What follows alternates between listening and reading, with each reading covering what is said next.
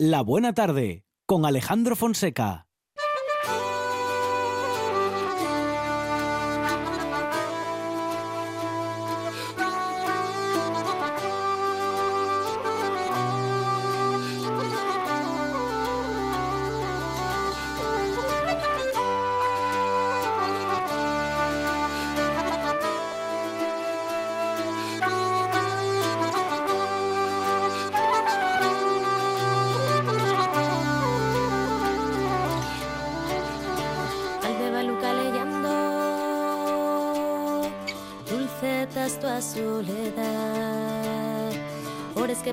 Descalces.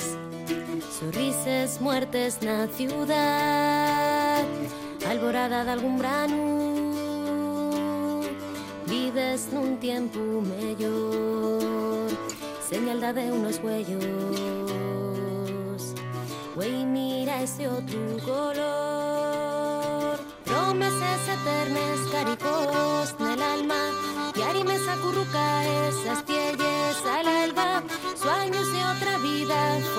un instante.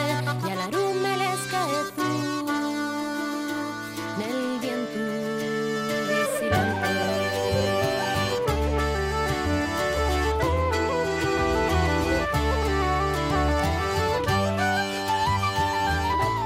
Viento cuento ahora que en los años 30 un crimen conmocionó a España. Fue no solo el crimen de una madre, también el de una inventora que había destruido su obra. El de Aurora Rodríguez Caraballeira con su hija Hildegard ha quedado en el imaginario popular como uno de los más incomprensibles asesinatos de nuestra piel de toro. Pero ahora Eric Halk eh, se decide a darnos la explicación. Eric, ¿qué tal? Buenas tardes. Buenas tardes. Bueno, Eric, la obra ya tiene unos años, pero por fin se ve publicada en español. ¿Por qué tanta espera, Eric? Bueno, en español sí se ha publicado mucho antes, Ajá. a principios de los 90, pero solo en Cuba y después en Uruguay.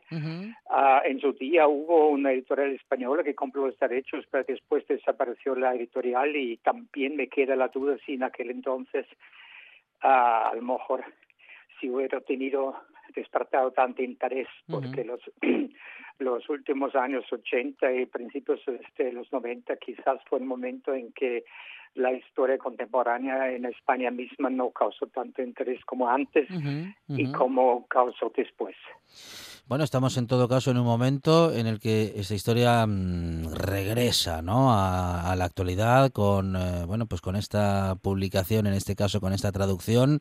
¿Cuál fue el objetivo de Aurora Rodríguez a la hora de engendrar a su hija Hildegard? La historia es realmente apasionante, Eric. Bueno, eh, ah, eso sí, que creo que el motivo ah, de Aurora en querer tener una hija capaz de liberar a las mujeres y también a las capas oprimidas ah, está claro, pero y ella creía que no iba a ser capaz de realizar su deseo. Ella misma por la formación que había obtenida que consideraba como insuficiente y entonces proyectó eh, su meta en, en otro ser y eso fue ah, Hildegard. Más ah, difícil quizás es am, hablar de, de los motivos que le llevaron después, Ujú, 17 o ujú. 18 años después, a matar a esa misma persona, a su hija. Ahí queda un poco las quedan las interpretaciones abiertas. Se habla de que sufría paranoia, que puede ser, pero diga, no sé, yo creo que detrás hay otro motivo más que tiene que ver quizás con el aislamiento en el cual se encuentran las personas que que no están de acuerdo con la sociedad sociedad dominante y entonces a veces la violencia de esa sociedad ah, lo dirigen ellos mismos o ellas mismas en este caso contra sí misma. Eso eso me parece un poco mm, probable pero en, el, en la novela lo dejo esos motivos abiertos. Porque Aurora, como madre, tenía un plan para su hija, que más que una hija, la tenía como un proyecto personal, era una exten- casi una extensión de su, de su propia obra. De hecho, asumía que Hildegard, que su hija, era parte de su obra. Sí, pero yo quiero liberar un poco, por lo menos quería al escribir la novela sacar un poco esa sacar el caso de esa dimensión privada personal, porque no olvidemos, y lo acabo de decir, que era un proyecto colectivo, o sea, Aurora no quería una niña milagro, como si, si se dio esos casos después o en nuestro presente, donde muchos padres quieren que sus hijos sean extraordinarios en muchos terrenos para triunfar en la vida. Y el triunfo en la vida para Aurora no significaba el éxito personal, sino un éxito colectivo mm, con esas metas que ya he mencionado, o sea, la liberación de la mujer y la liberación de, las clases oprimidas, incluso incluyendo los gitanos, por ejemplo. ¿La psiquiatría contemporánea podría dar eh, algún tipo de explicación a, este crimen? ¿Hay un, digamos que, un punto de vista médico para explicarlo? Ahí el debate ya hubo cuando el juicio la, a Aurora en el año 34, donde los psiquiatras de la defensa y de la y del fiscal eh, tenían uh, posiciones opuestas. Pero yo de todas maneras no soy psiquiatra o sea cuando se presentó el libro en Gijón Uh, tuve el honor de compartir la mesa con Guillermo Rendueles y él sí habló sobre, o sea, desde su punto de vista, pero eso ahí no no no quiero opinar porque no es mi terreno. Bueno, en todo caso, hablando de Hildegard, em, de la niña, de la joven, eh, hablamos de una niña que llegó, a pesar de todo, a ser una intelectual de su época eh, y que aportó, bueno, pues eh, ideas importantes eh, respecto del pensamiento de la República. ¿Esto es así? Sí, sobre todo a, nivel de divulgación popular. Eh, medios para evitar el embarazo, o sea, cosas que que ahora quizás no tengan la misma importancia por el progreso de la medicina y también de la legislación, pero entonces era algo muy importante y ahí creo que Hildegard aportó mucho y también eh, se hizo con eso una, una figura muy importante.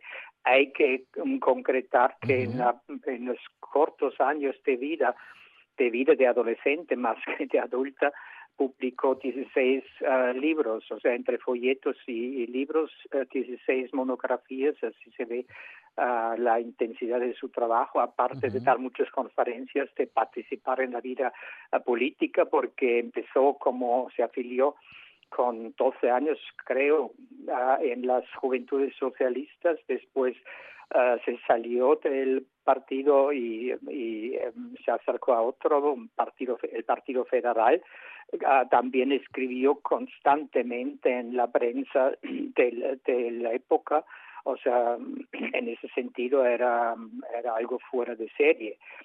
Quizás no tanto por su como científica, pero como he dicho, como divulgadora, sin lugar a, dudas. ¿Qué esperaba Aurora, su madre, de su hija Hildegard? ¿Qué, qué pasó que no cumplió con sus expectativas, Eric?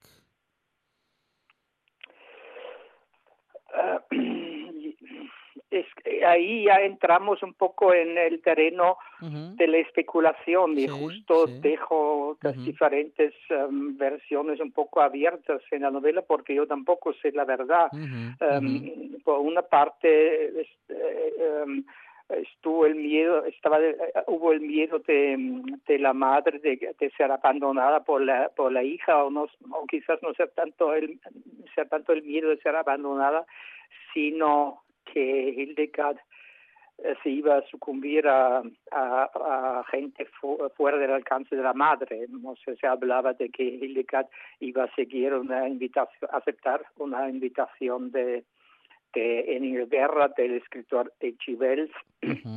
Y entonces ahí suponía la madre que había detrás intereses del servicio secreto británico de entonces una idea no tan descabellada como hoy podemos pensar.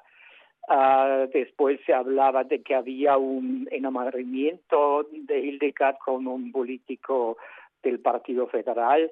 Uh, o sea, es todo y, y pero yo diría más bien eh, lo que lo que estuvo en juego fue la, la voluntad de la hija de Hildegard de, vivir una vida independiente, porque hasta el momento de su muerte estuvo constantemente en compañía de su, de su madre, que la, incluso la acompañaba a los actos políticos, uh la acompañaba a, a, las redacciones de los periódicos, etcétera. No ha llegado, vamos a decir que de manera masiva al ámbito académico esta historia, pero sí que lo ha hecho al mundo del cine en aquella película del año 77, Mi hija Hildegard, dirigida por Fernando Fernán Gómez y con guion eh, del propio Fernando Fernán Gómez y el gran Rafael Azcona. Um, se refleja, bueno, en fin, eh, la historia en su conjunto, se llega a ver la historia real como, bueno, como realmente fue o como realmente creemos que fue Eric. En la película, dice. Ajá, sí. Bueno, es que tengo que confesar que ya hace muchos años que no he visto ah, la película. Sé que uh, Ferran Gómez no estuvo con, contento con la película, uh, pero no quizás tanto por la estructura, sino por la rapidez y también por por um, hacer concesiones al momento mm, histórico, mm, a fines de los 70, donde siempre tenía que aparecer una mujer desnuda y cosas así. Pero um, uh, un poco ampliando su pregunta, eh, lo interesante del caso es que en el fondo desde el año 35 hasta hoy uh, nunca ha dejado de interesar tanto a directores de cine como a escritoras, escritores o periodistas, ¿no? Hubo hubo décadas en, en, las que no se publicó nada sobre el caso, por supuesto fue la mayor parte del franquismo, donde cuando había referencias eran negativas para decir más o menos que ahí se ve lo que pasa con las mujeres que quieren emanciparse, mejor que sigan cosiendo. ¿ah? y, eh, Pero, lo, o sea, hay un, un, lo digo porque hablo para una emisora asturiana, un, una, una novela, la primera que se publicó sobre el caso ya en el año 35, es, uh, escrita por un autor suizo, Hans uh Mühlestein, que a, a, en base a los artículos que aparecieron en la, en la prensa de la época, uh, escribió esa novela tan voluminosa que en su segunda parte incluso um, se desarrolla en Asturias en la Revolución del 34 con Aurora como protagonista. O sea, es una, una novela con mucha ficción, muchos elementos de ficción, pero lo interesante es, lo curioso es que el autor está totalmente al lado de, de la madre, de Aurora. No en contra de la hija, sino la hija no, no le interesa mucho, pero Aurora como persona le parece sumamente interesante. Y estamos hablando con Eric eh, Hulk de la obra, de su obra, Los motivos de Aurora. Eric, una historia apasionante, bueno, como todas las que reflejas en, tus novelas, porque los casos reales son los que más te interesan para novelar. Bueno, a mí, a mí sí. quizás porque normalmente el proceso de que investigar uh, le lleva a uno a, gente, o sea, tienes que acudir a, personas, en ese caso fue casi una situación más, más desfavorable porque ni la hija ni la madre uh, aún vivían, pero sí vivía Eduardo de Guzmán, en cuyo reportaje a propósito se, se basaba el guion de la película de Fernán Gómez o sea, Aurora de Sangre, un libro que había publicado Guzmán en los principios, ya por primera vez, principios de los, años 70, y Eduardo de Guzmán, que fue un uh, periodista anarquista, fue en, en, los años 30 uh, director en principios de los años 30, el redactor, perdón, el redactor jefe de un diario de izquierdas, La Tierra, cuya colaboradora había sido Hildegard. Por eso conocía tanto a la hija como a la madre y entonces cuando después del, del trágico desenlace fue a la cárcel uh, y, y habló largamente varias veces con, con Aurora.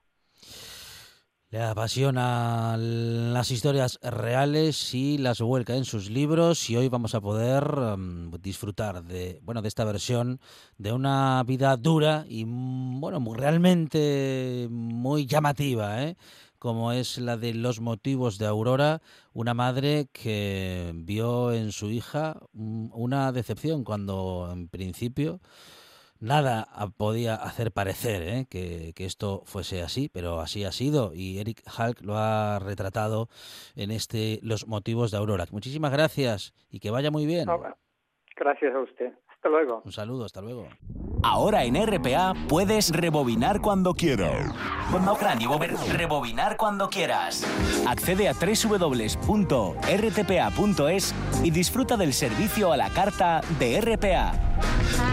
Toda nuestra programación donde quieras y cuando quieras. Buenos días Asturias, comenzamos jornada de martes. RPA, la radio autonómica. La radio autonómica.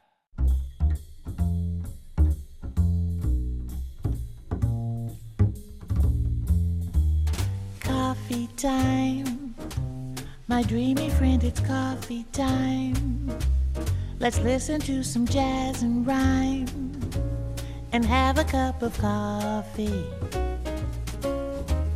Let me show a little coffee house I know where all the new bohemians go to have a cup of coffee. Greeting time, the music box is beating time.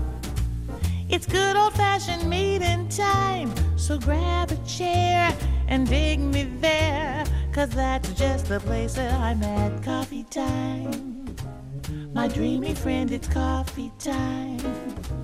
Let's sing this silly little rhyme and have a cup of coffee.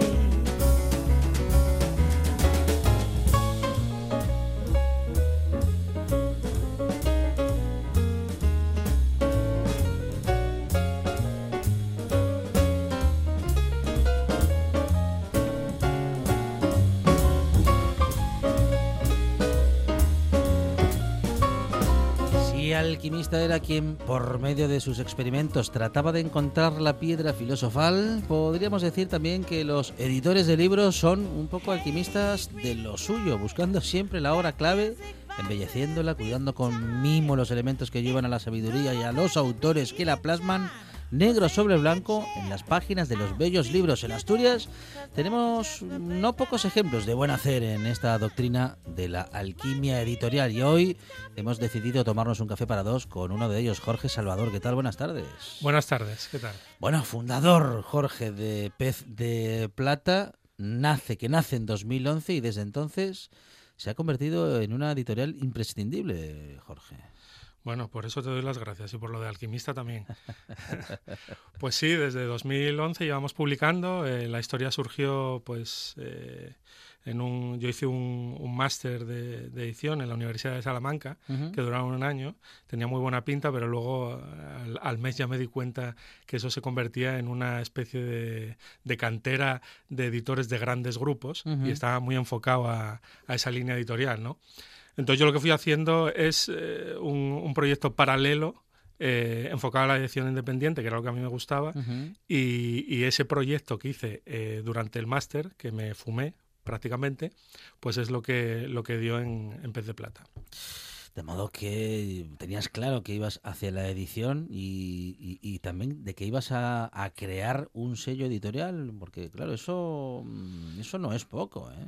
A ver, tenía claro que quería eh, hacer algo cuando hice el máster, pero claro, desde que eh, o sea, desde los inicios, digamos, como lector o tal, pues yo no tenía ni idea que iba a acabar aquí. Evidentemente, eh, yo desde los 16 años, eh, pues leo mucho, me encanta y, claro, cuando tienes esa, esa, pasión, tampoco tienes muchos caminos más, ¿no? O sea, acabas escribiendo, acabas haciendo labores de edición o, montas una librería o, no sé, ¿no? Pero hay esos tres caminos se me ocurren. ¿Cómo ¿Cómo se llega a ser editor, Jorge? Hay que leer un montón antes, hay que saber de, de, qué, de qué hay que saber para ser editor.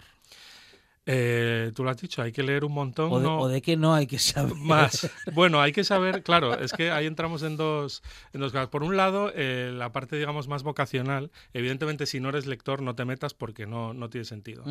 Eh, la otra parte, claro, también una editorial, lo que siempre dicen, es una empresa, ¿no? Tiene que tener una viabilidad, una viabilidad comercial y todo. Pero yo cuando, cuando montamos Pe- Pez de Plata, eh, siempre dijimos lo mismo. O sea, no íbamos nunca a anteponer un, un argumento comercial por encima de uno literario. O sea, ese era el objetivo. Eh, evidentemente, eh, vivir de, de la edición, yo tengo otros trabajos también relacionados con, con la literatura o con, o con la edición, pero vivir de una editorial eh, pequeña es, es muy difícil.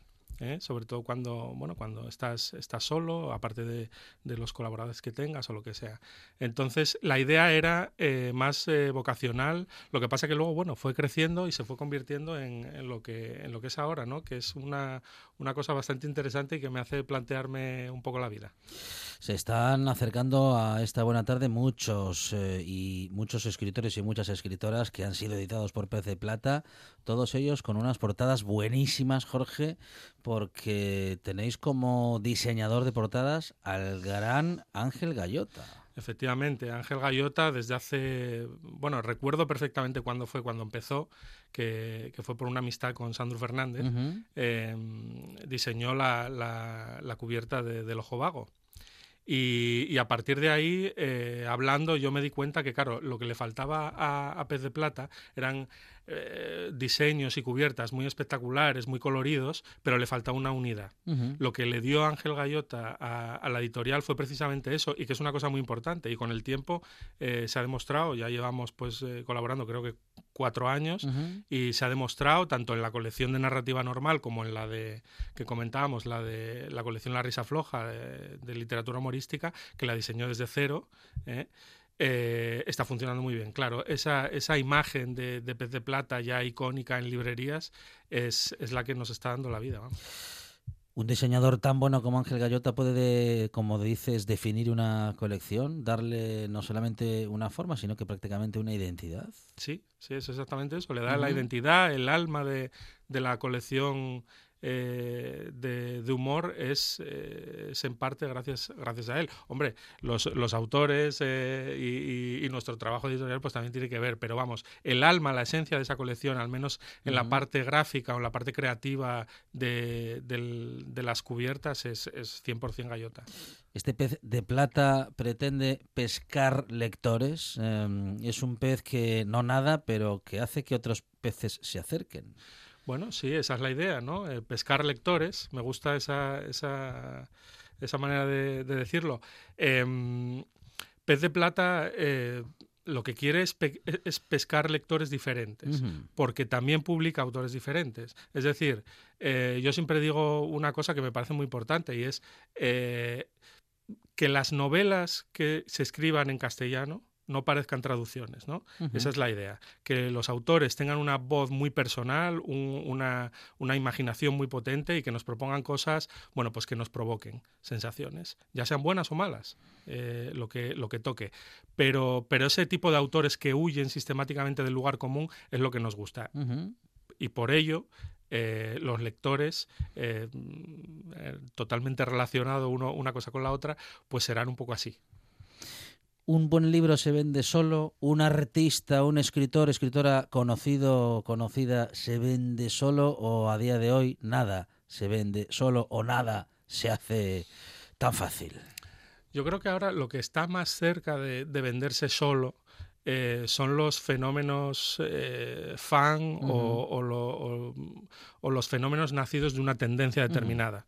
Eh, claro, Pez de Plata huye completamente de las tendencias. O sea, nosotros me acuerdo, eh, llegamos, eh, llegamos demos- demasiado pronto a la literatura erótica y en el 2011 Ujú. luego salió 50 sombras de Grey y aquello fue el boom y llegamos demasiado tarde al tema de la bibliofilia que ya por- está decayendo un poco eh, que fue hace unos años con, con las confesiones de un bibliófago de Jorge Ordaz. No nos importan las tendencias, nos importan las novelas, nos importan los escritores y, y bueno, se vende, si, supongo que te refieres a si se vende bien o mal lo que hay que hacer, ¿no? Claro, claro. Bueno, pues no lo sé, es un compendio de todo. Yo creo que, eh, sobre todo, llegar al lector, hacerle ver que, que tenemos propuestas muy interesantes y que, y que bueno, de alguna forma, pues le, le pueden eh, divertir, cambiar la vida de alguna manera, aunque sea en, en, un, en un, pequeño momento eh, o lo que sea. Eh, también aparte de los lectores, por supuesto, es muy importante la labor de las librerías. Si uh -huh. las librerías no confían en ti, eh, va a ser mucho más complicado todo.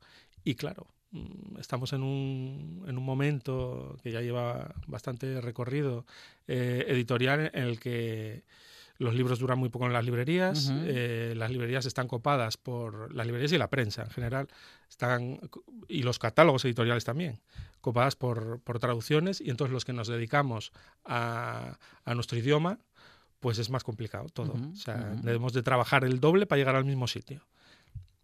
¿Hay un mercado editorial muy definido en España? ¿Hay, digo, una cantidad de gente que leemos, que somos lectores y de ahí no crece? no no o, o, o puede crecer en tanto la oferta sea interesante, Jorge? Bueno, yo espero que sí, que así sea y por eso estamos en ello. Pero a ver, los datos, por ejemplo, yo ayer, ayer o el otro día leía eh, bueno, cuatro de cada, de cada diez españoles eh, confiesan no leer nunca. O sea, cuatro de cada diez. Luego están, ese porcentaje es un poco, uh -huh. bueno, hay que cogerlo con pinzas porque uh -huh. estarán los que por vergüenza que no dijeron dicen, que leían algo. Claro, pero, no, entonces, pero también estarían en Claro, entonces claro. podemos decir igual que la mitad de los españoles no leen nada. Si decimos eso, estamos... Eh, en problema. Exactamente, tenemos un problema. Pero aún así, yo soy optimista y yo creo que, bueno, que, que el trabajo de las editoriales independientes, sobre todo, a nivel nacional, uh -huh, uh -huh. que están haciendo eh, en un campo y en el otro, es... Eh, yo creo que vivimos una, una época totalmente dorada uh -huh. en ese aspecto. Y tenemos una oferta eh, y unos trabajos muy bien hechos, está, unos trabajos de selección, me refiero, y y yo creo que eso tiene que parar en algo bueno eh, tarde o temprano. Uh -huh. Otra cosa es que, bueno, que tenemos que competir con, con otras formas de ocio que, que, lo tienen más fácil, ¿no? Uh -huh, -huh. La tele, ¿cómo competimos con, con, la tele? Es un ocio, yo creo que improductivo o, o, o, o muy eh, pasajero a corto plazo. Eh, la literatura yo creo que es un ocio que nos, que nos engrandece. Uh -huh, uh -huh. Me gusta decirlo así. ¿Y qué tan rentable puede ser una editorial, Jorge? Bueno, una editorial eh, pequeña eh, como la mía, nosotros publicamos, eh, ahora mismo estamos entre unos 8 o 10 uh -huh. títulos al año máximo. Uh -huh.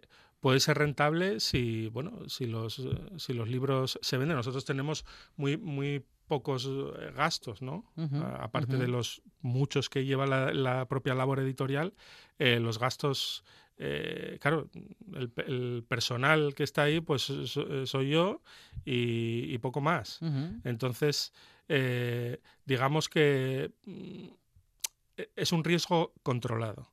¿eh? Pero hasta dónde puede llegar esa, esa viabilidad, no lo sé y la verdad no me importa mucho. O sea, uh -huh. yo mm, no estoy en esto eh, por, por hacerme rico. Estoy, si me va bien, mucho mejor, porque le irá bien a los autores, uh -huh. le irá bien a los ilustradores y le irá bien a las librerías también.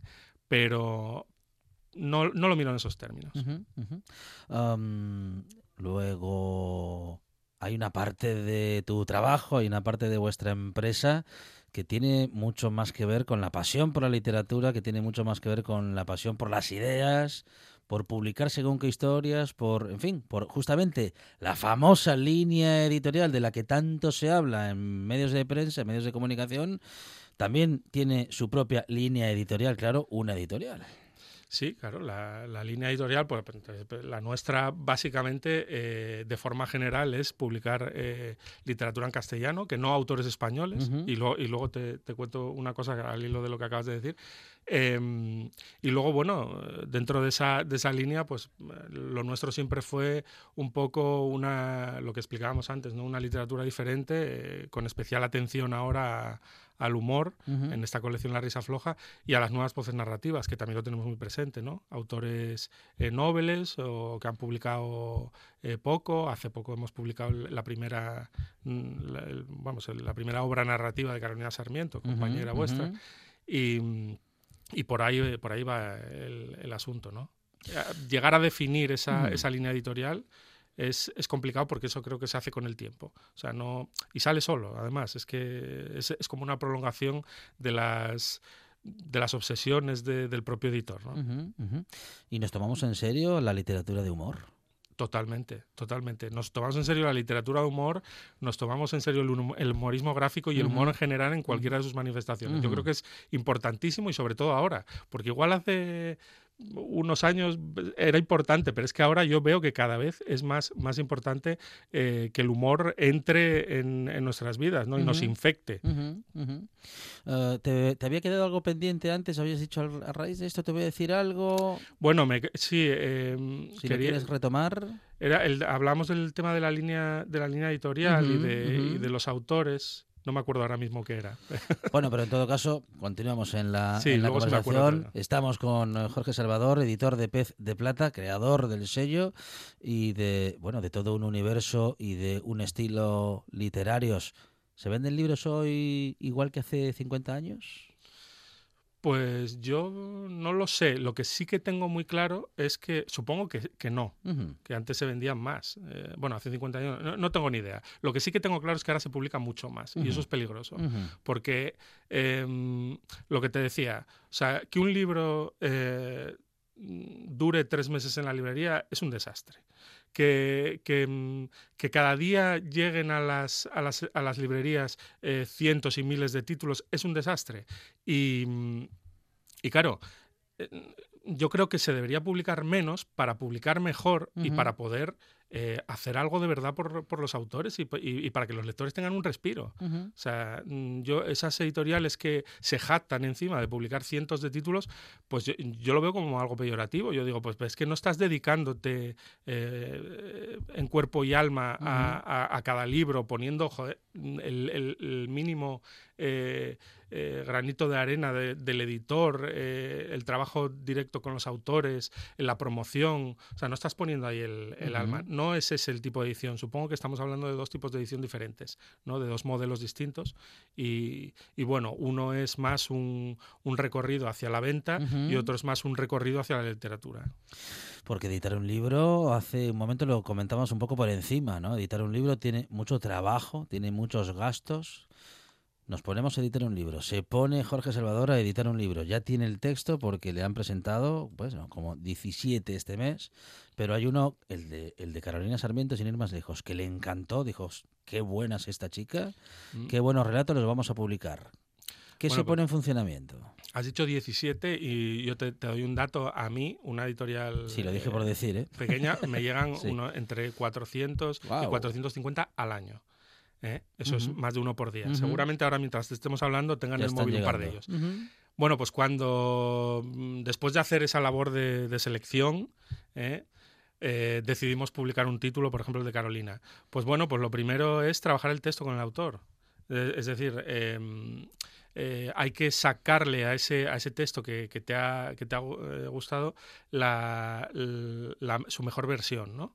Y eso se hace pues leyendo con calma, corrigiendo, proponiéndole cambios al autor si, si es lo que toca Y, mano a mano con él pues, pues sacando esa, esa mejor versión. ¿no? En el caso de Carolina, pues una labor también de selección previa de, relatos, el libro era un poco más amplio, se incluyeron otros, etcétera. Ese, ese trabajo previo. Y luego está, como hablábamos, pues con, con Gallota, el trabajo de, del diseño, ¿no? Hablamos Gallota y yo, yo siempre le paso los los los manuscritos para que los lea y para que bueno se meta en el, en el papel, digamos. Em, y bueno, y a veces es él el que rápidamente capta algo y, y, no, presenta una, una, una, cubierta que decimos es esta, o sea, está claro. Otras veces, pues eh, yo le doy una idea, el autor también eh, participa en, en, el tema. Y luego ya pues nos vamos a, a imprenta. Y ahí pues ya lo dejamos en manos de, de, otra gente que lo hace muy bien también y, y ya está. Y luego a, a trabajar el, el tema promocional y para colocarlo lo mejor posible en librerías. Y ahí están las redes sociales, que no sé si ayudan o, o no tanto. Sí, yo creo que sí. Yo creo que la re- las redes sociales es una herramienta. A ver, eh, es lo único que tenemos, en, en realidad, ¿no? Porque que- tenemos eh, los medios de comunicación, pero eh, igual que nosotros estamos eh, desfasados ya de, de tanto manuscrito, pues los medios están desfasados de tantas propuestas que le vienen de todos los lados. Y es evidente que tienen que hacer también una selección. Em, las redes sociales nos permiten, bueno, también imprimir un poco nuestro propio sello de cómo queremos o, o cómo queremos que se nos cómo queremos que se nos vea ¿no? en redes y, y nosotros intentamos bueno pues eh, hacerlo todo un poco más personal ¿no? y, y, bueno que los que los lectores se sientan partícipes de esa, de esa, de esa página de Facebook de Instagram de, o, de, o de lo que sea ¿Hay algún libro que hayas querido siempre editar y que se te resista o que en todo caso, mm, en fin, lo tengas como ese libro a editar, esa historia para contar? Bueno, sí, sí tengo, tengo de hecho dos historias sin, final feliz. ¿eh? Eh, bueno, una fue pues hace, hace bastante, hace bastante tiempo. eh, yo que mm, bueno, intenté editar, recuperar eh, la, la obra sesentera y setentera de, de Gonzalo Suárez y hablé con él eh, y bueno, estuvimos ahí. El, el tema fue que justamente cuando, cuando yo mm, lo propuse en serio, pues él me dijo, no, eh, lo va a editar Alfaguara. Lo sacó a Alfaguara en un tocho infernal que no había por dónde cogerlo y recuperaba todas las... Mi idea era año a año Ir eh, sacando. ir sacando una novela. Claro. ¿no? Eh, Alfaguara lo sacó en un tocho Ah. que era inmanejable. Esa una. Luego otro, también tengo una espinita clavada, que es la de Javier Tomeo. Y este lo intenté hace poco, hace un año. Eh, bueno, yo también andaba en tratos con él por, por otros temas y, y él me llegó a mandar una novela que luego salió en Alfa de Kai, se llama eh, Constructores de Monstruos. Ujú. Y mm, en ese, hubo un año en el que no publicamos nada por un problema eh, interno y, y pilló en ese año. Yo creo que si no hubiera pillado ahí, esa novela hubiera salido en pez de plata. Eh, y luego, desgraciadamente, pues Tomeo en el 2013 pues, murió y no pudimos retomar el tema. Tengo otra que es lo que te quería decir antes, Sí. pero iba por otro lado, que es, es la de Final Feliz. Esta, yo hace, hace unos años, eh, me parece que fue también el 2013, trabajaba haciendo informes de lectura para Seis Barral y, y me llegó una novela que me, me encantó. O sea, me impactó de tal manera que no, o sea, no he podido olvidarla en ningún momento. Esta novela era, era de, una- de un escritor argentino, eh, semidesconocido, por lo menos aquí en España, eh, y, mm, y yo la informé muy positivamente y, bueno, eh, con, la, con la ilusión de verla publicada en Seis Barral, no Ujú, siquiera en Pez de ujú. Plata. Pero no salía, no salía y a los dos años yo estimé ya pro- eh, prudente ponerme en contacto con Seis Barral para pedirle el contacto con, con, este, con este escritor. Eh, habían tenido un problema con el ordenador, se les fundió todo, fue, Ujú. fueron incapaces de conseguir el mail, ni el teléfono, ni nada. Yo me tiré dos años, intermitentemente, eh, buscando la posibilidad de ponerme en contacto con él. Era imposible. O sea, contacté con toda la gente, de- buscamos hasta en el padrón de Buenos Aires. Estuvimos tres años buscándole. Hasta que hace seis meses o así, eh, a través de una página de Facebook de un cine de Buenos Aires, eh, resulta que me enteré de que la hija era la directora de ese cine. Me puse en contacto con ella, ella me dio el teléfono y, y contacté con él. Con tan mala suerte que había presentado la novela eh, a- al, al que se acaba de fallar ahora, que era el, el Alfaguara, el Alfaguara de novela. sí. Eh, pues bien, con tan buena fortuna que no se lo han dado. Y creo que esto es una primicia para Sí, tu sí. programa. eh, la publicaremos el año que viene en febrero. Ah, qué bueno. O sea que atentos a esa novela porque... Bueno, pero no, no nos has querido decir el nombre del autor. No os quiero decir el nombre del autor porque no quiero, ser- no quiero que se gafe, pero, pero os voy a decir el título. Dom. Dom. Dom. D-O-M. Bien, ya con Que eso. significa, que significa casa. Ujú. Bueno, pues Con lo, eso dejo, nos lo dejo ahí, no quiero gafarlo más. Con eso nos quedamos, con eso nos quedamos. ¿Qué se hace cuando se está detrás de una historia y, en fin, por el día a día, mm, que uno va haciendo muchas cosas, no se llega a todo? Cuando llegas tarde, bueno, no ya porque el- eso, el destino, la vida nos lo quita, sino porque nos lo quita otra editorial. Mm. ¿Qué hace uno con la culpa de no haber llegado a tiempo? Bueno, pues igual consolarse con, con todas las veces que eh, has llegado antes que otros, ¿no? Eh, yo creo que me ha pasado las dos cosas eh, en esto, pero es lo que hay. O sea, yo lo que te digo, 450 manuscritos para elegir 8 al año no me da para más. Eh, Tengo que ir dejando cosas por el camino. Jorge Salvador lee algún libro que no edita, le queda tiempo para leer Sí. algo que no va a editar. Por supuesto, y es que eso no, no deja... eh, tengo cierto, cierta coña con un autor de Pez de Plata, con Sergi Escolano, que, que siempre se cabrea cuando no leo sus cosas. Dice, pero si te veo en Facebook poner que estás leyendo otro libro que no tiene nada que ver, y yo este, tengo vida aparte de, de, de Pez de Plata. Bueno, pues eh, sí, claro que leo, y además, si, eh, si en algún momento la editorial o la vida eh, me dejara, eh, o sea, me, me obligara a dejar de leer para seguir con pez de plata con la vida, renunciaría a las dos cosas. Vamos a decirlo así.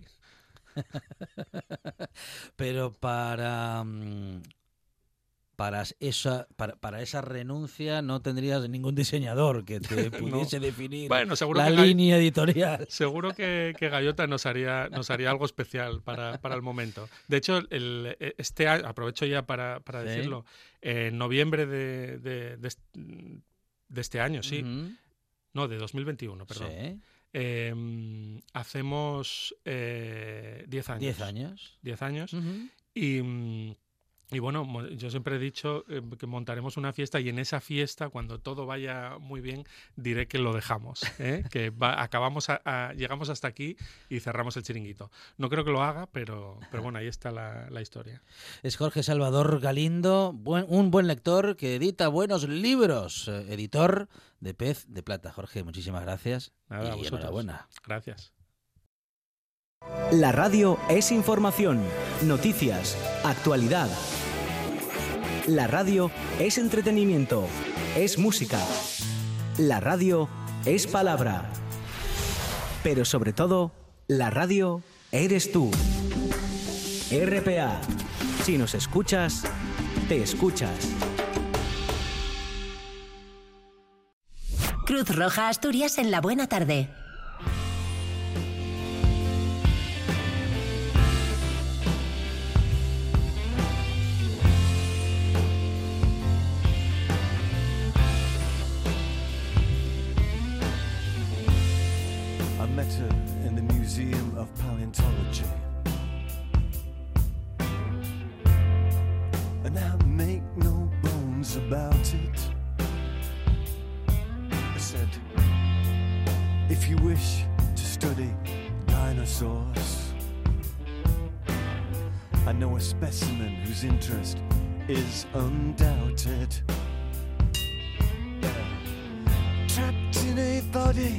Acercamos ahora a uno de los últimos proyectos que nos presenta Cruz Roja y lo hacemos con Marta Segovia. Marta, ¿qué tal? Buenas tardes. Hola, buenas tardes. Marta es asesora jurídica del proyecto Acogida e Integración para solicitantes y beneficiarios de protección internacional en Cruz Roja España y también nos acompaña Olga Nava, que es trabajadora social. Olga, ¿qué tal? Bienvenida. Hola, buenas, gracias. Bueno, pues hablamos en particular de la exposición Mujer Refugiada, em, prevista para su inauguración eh, para el próximo 8 de marzo, pero en todo caso, Marta, Olga, hablamos de la persecución que viven muchas mujeres en el mundo y de cómo muchas mujeres bueno, pues necesitan eh, acudir a la figura de persona refugiada mm, para escapar de realidades, bueno, muy difíciles, bueno, tan difíciles que su vida está en juego, ¿no?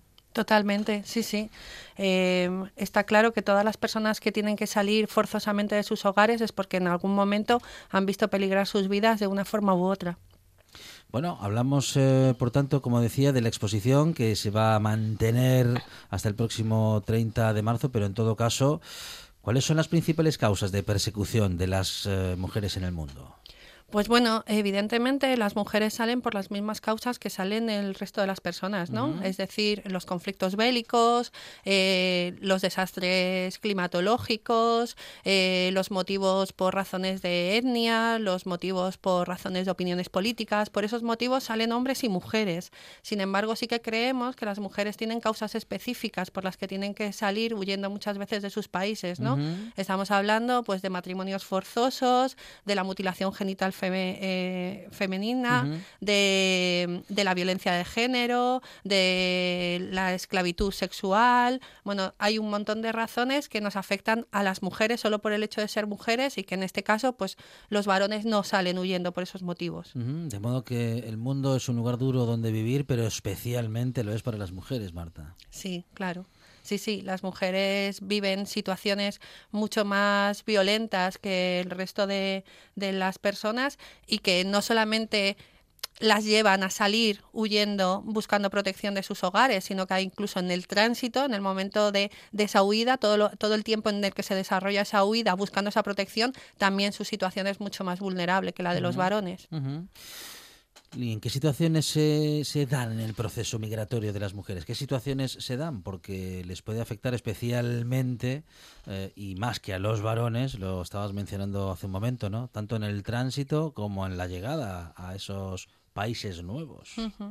Pues en el tránsito, principalmente todo lo que tiene que ver con el tráfico de mujeres, la compraventa de mujeres a manos de las redes de tráfico, de las mafias, eh, con todo lo que ello conlleva, principalmente la explotación sexual y, la, la violencia sexual. O sea, ya había datos que nos decían que el 100% de las mujeres que pasaban por, por Libia eran, eran violadas. Entonces, esos son datos que existen y que afectan a las mujeres que no solamente han visto violados sus derechos humanos en origen, sino que los ven violados continuamente hasta que llegan a un país seguro.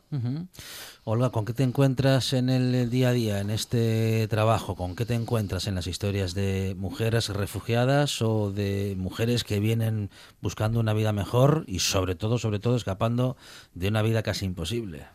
Bueno, pues como dice mi compañera Marta, pues al final están eh, perseguidas, motivos de persecución que pueden ser los mismos que, que los varones, pero luego añadiendo bueno, pues el tema de violaciones, tema de trata y demás. Sí que es verdad que una vez que llegan aquí, eh, los problemas que suelen tener eh, suelen tener que ver con el idioma. Muchas veces también cuando vienen con menores las cargas familiares, muchas mujeres vienen solas, son familias monomarentales y bueno, pues a la hora de, llegar aquí, tener un proceso de, de integración, a veces es todavía más complicado por las cargas que tienen y no tener con quién contar en ese sentido. Porque son especialmente y siguen siendo especialmente las mujeres las que siguen haciéndose cargo de sus hijos a pesar de todo y a pesar de situaciones tan complicadas como las que estamos eh, comentando, ¿no? Lo dicho, tenemos muchas familias monomarentales y, eso es el problema del día a día de ver eh, cómo hacemos cuando los niños no están en edad escolar, dónde se quedan, eh, buscar recursos, luego si están en el colegio pero hay un curso por las tardes, a ver cómo hacemos para, para esa conciliación familiar. Bueno, al final es muy complicado no solo porque llegan a un país nuevo, sino porque encima son mujeres, mujeres extranjeras y, con cargas familiares la gran mayoría de ellas. Tenemos una red de acogida, bueno, seguro que suficiente no, Marta, pero en todo caso una red de acogida, mm, vamos a decir que a tener en cuenta al menos, ¿no? En nuestro país, ah, para, bueno, llegar hasta donde mejor podamos. Eh, sí, está claro que la red de acogida, pues que nos pusimos, ¿no? Como, como país nos pusimos un poco mm, las pilas en el sentido de, bueno, tenemos una situación nueva después de 2015 y toda la crisis de refugiados, tenemos una situación nueva donde van a llegar personas y el aumento de plazas ha sido considerable. Aún así, nos seguimos encontrando con muchas personas en situación de calle que eh, tienen que permanecer en esa situación hasta la asignación de plaza de acogida, porque al final las plazas son limitadas y, la, bueno, ya habéis visto las cifras del año pasado, hay más de 100.000 solicitudes de asilo presentadas el año pasado y, esa es una situación, pues, que, lo que hablábamos antes, ¿no? De todas las personas que salieron huyendo, muchos de ellos sin nada y que no pueden muchas veces sostener todo el tiempo eh, de medios propios, todo el tiempo necesario hasta que le asignan finalmente una plaza de acogida. Los conflictos internacionales, Marta, avanzan más rápidamente que nuestras legislaciones. Sí, y que nuestros recursos también, ¿no? Muchas veces, pues bueno, nos vemos eh, en situaciones que nos desbordan, pero, pero al pero de las que las tenemos que abordar desde los derechos humanos. es decir, no podemos abordar cuáles son las causas, pero sí tenemos que abordar que esas personas lleguen en una situación, en la mejor situación posible de dignidad y de respeto a los derechos humanos. ¿Tenemos localización ya prevista para la exposición Mujer Refugiada del 8 de marzo? Sí, así es. Eh, la exposición la hemos hecho en conjunto con la Asociación de Vecinos de, de Nuevos Roces y va a ser en el local de la asociación, ¿vale? Que está en la calle Ma- Maese Alonso. Maese Alonso, Ujú. ahí en, en Nuevos Roces. Ujú. Eh, la presentación, la inauguración de la exposición va a ser el próximo martes, día 3, a las 5 de la tarde. Habrá una pequeña merienda intercultural y Ujú. además estará mi compañera Marta y otra compañera de Cruz Roja, María Victoria Vega, que van a dar una charla que vers- versará sobre los objetivos de desarrollo sostenible y las migraciones forzosas. Así que todos y todas estáis invitadas a venir. Bueno, una realidad, Marta, mm, necesaria respecto de tener que conocerla, porque conociéndola podemos ser más conscientes de lo difícil que lo tienen las mujeres en general y en particular en muchos otros países. Claro, es que al final las mujeres nos encontramos con las dobles y triples discriminaciones y desigualdades, ¿no? Pues está eso, está el hecho de proceder de países en vías de desarrollo, está ser mujer, eh, está en países empobrecidos, con muchas de ellas con cargas culturales que arrastran, que han podido ser causa de expulsión y que arrastran hasta llegar a origen, el tema del idioma, lo que decía Olga, el tema de las cargas familiares, es decir, nos encontramos con mujeres en situación de extrema vulnerabilidad una vez que llegan a España, ¿no? La falta de redes, pues eso, si es, un- si es difícil ser mujer en cualquier lugar del mundo, pues ser mujer migrante, eh, con todo, además, la carga que llevas de salida y de tránsito, que también tienes que tener en cuenta a la hora de intervenir con ellas, pues claro, las, las tenemos en una situación que, que vimos que era necesario no solamente hablar de migraciones forzosas, sino hablar de mujeres dentro de esas migraciones forzosas. ¿Cómo se llega emocionalmente a lo que vamos a decir que económicamente no se puede llegar, ¿no? Es decir, saber que una mujer con la que estás trabajando necesita más, pero que no se puede llegar a más, al menos con los medios que tenemos. Pues se llega acompañando, yo creo. Yo creo que esa es la palabra, es la que utilizamos siempre, ¿no? Acompañando esos procesos, siendo sinceras, siendo realistas, hablando de cómo va a ser su proceso de solicitud de protección internacional, que muchas veces van a llevar a una denegación futura. Eh, y trabajando con ellas desde el principio, acompañando en sus necesidades, no, no interviniendo desde la perspectiva de lo que nosotras creemos que son los derechos humanos de las mujeres, sino teniendo en cuenta las claves culturales, esas de las que hablábamos, teniendo en cuenta sus procesos migratorios y todo lo vivido, porque bueno, pues muchas de ellas a lo mejor no están en el momento en que llegan, no están en el momento de iniciar un proceso de integración ideal, ¿no? Por decirlo, o, el que tenemos todas en mente como técnicas sociales, ¿no? Sino que tenemos que acompañar y desde la cercanía y desde la sinceridad a lo que necesitan esas mujeres. Es Marta Segovia, asesora jurídica del proyecto Acogida e Integración para solicitantes y beneficiarios de protección internacional en Cruz Roja España en Asturias y también nos ha acompañado Olga Nava, trabajadora social, ambas integrantes de este proyecto. Olga, Marta, muchísimas gracias. ¿eh? Muchísimas Y gracias, Gracias a a ti. vosotros. a seguir trabajando, hay mucho que Por hacer. supuesto. claro que sí. Gracias. Siempre, gracias. I wanna be your lover. Y así llegamos al final de nuestro programa. La radio sigue, pero la buena tarde no lo hace, pero solamente por ahora, ¿eh? porque mañana regresamos. Sí, claro, aquí a RPA a partir de las 4 de la tarde. Mañana, más buena tarde y más radio.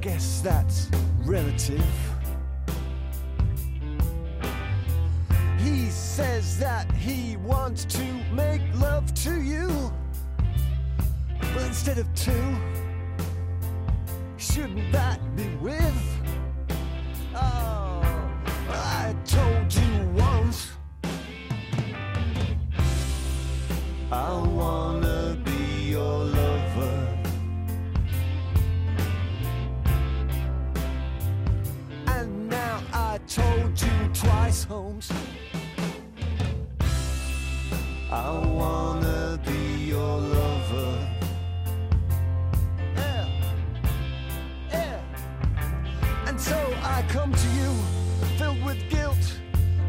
self-loathing. And I am praying that you could make me good. And so I fall upon your neck Just like a vampire. Yeah, like a vampire Who faints at the sight of blood. Yeah. And I told you once